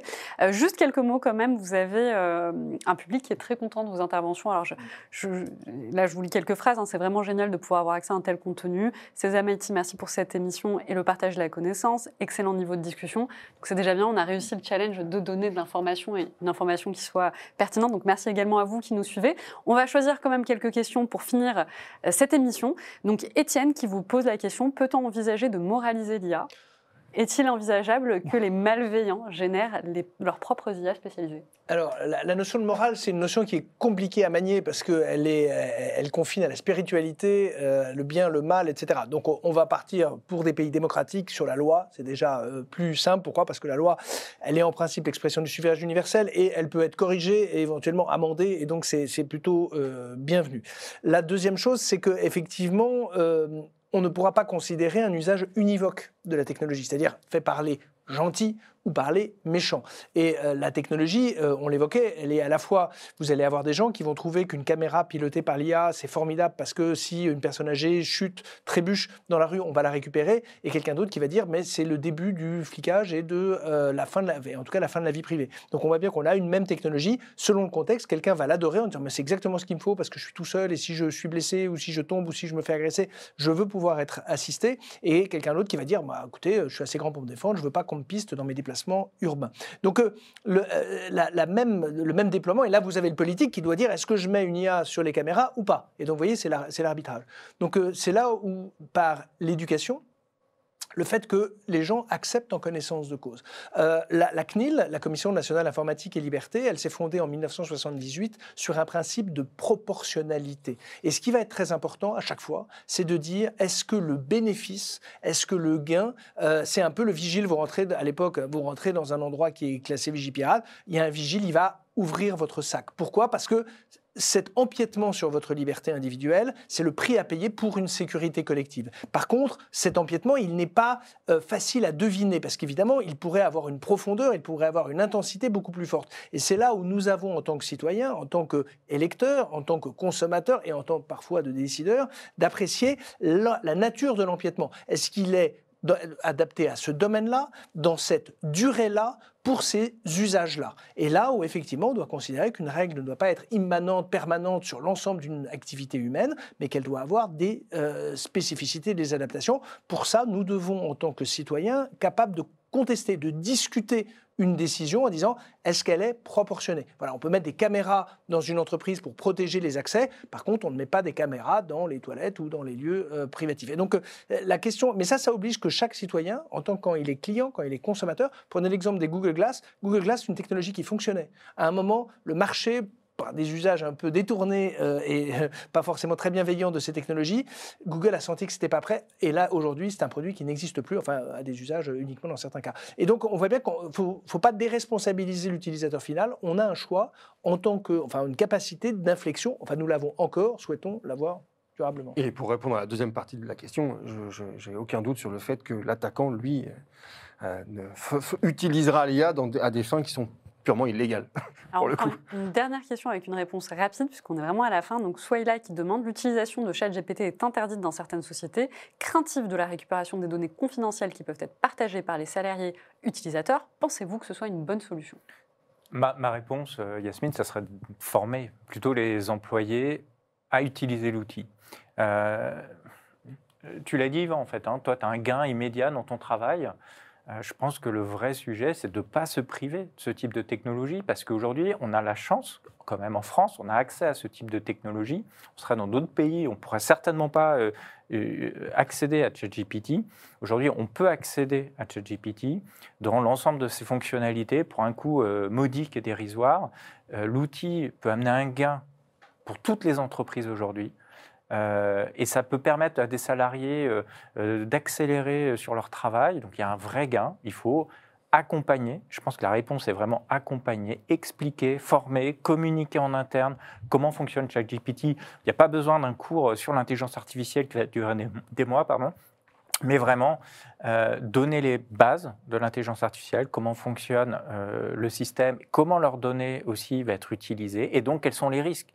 Et très clairement, si euh, aujourd'hui il y a des euh, euh, craintes et des limitations, enfin en tout cas des doutes, je dirais, dans ce que fait ChatGPT de la donnée, évidemment, il est important d'encadrer le type, la nature de la donnée qui pourrait être soumise. ce, qui est, ce, qui est, à craindre, c'est l'ignorance, c'est pas l'outil. on peut dire la même chose d'un marteau. Enfin, un marteau, je peux m'en servir pour planter un clou, c'est son, son, utilisation de base je peux tuer quelqu'un, je peux casser des carreaux. Enfin, c'est l'ignorance de, de, de, ce qu'on peut ou pas faire, ou ce qu'on doit ou pas faire avec un tel outil. C'est euh, évidemment, euh, alors, Samsung a interdit, mais euh, après l'interdiction, il a passé du temps à, prendre tous les ingénieurs en disant les gars, c'est hyper simple en fait, c'est juste de la logique, du bon sens. Arrêtez de copier le code source de ce qu'on est en train de faire dans ChatGPT. Ça, ça, stop. Voilà, on réouvre ChatGPT et utilisez-le pour, pour faire vos synthèses de réunion, ça ne dérange pas. Mais vous copiez plus le code source. C'est dans une entreprise aujourd'hui, il ne faut pas l'interdire, il faut juste dire voilà, il faut s'en servir dans ce cadre-là. En revanche, ce qu'on fait, ce qu'on fabrique, nous, on est éditeur de logiciels, je l'ai dit à tout le monde, je ne veux pas avoir une ligne là-dedans. Ça n'a aucun sens de faire ça, mais aucun. En plus, la réponse ne sera, sera pas forcément adaptée. Donc, euh, c'est ça qu'il ne faut pas faire. Écoutez, merci beaucoup en tout cas euh, pour vos interventions respectives. Merci également au public qui nous regarde à distance. Est-ce que vous avez aimé vos échanges? Parce que les gens ont apprécié à distance. Hein on aime toujours échanger.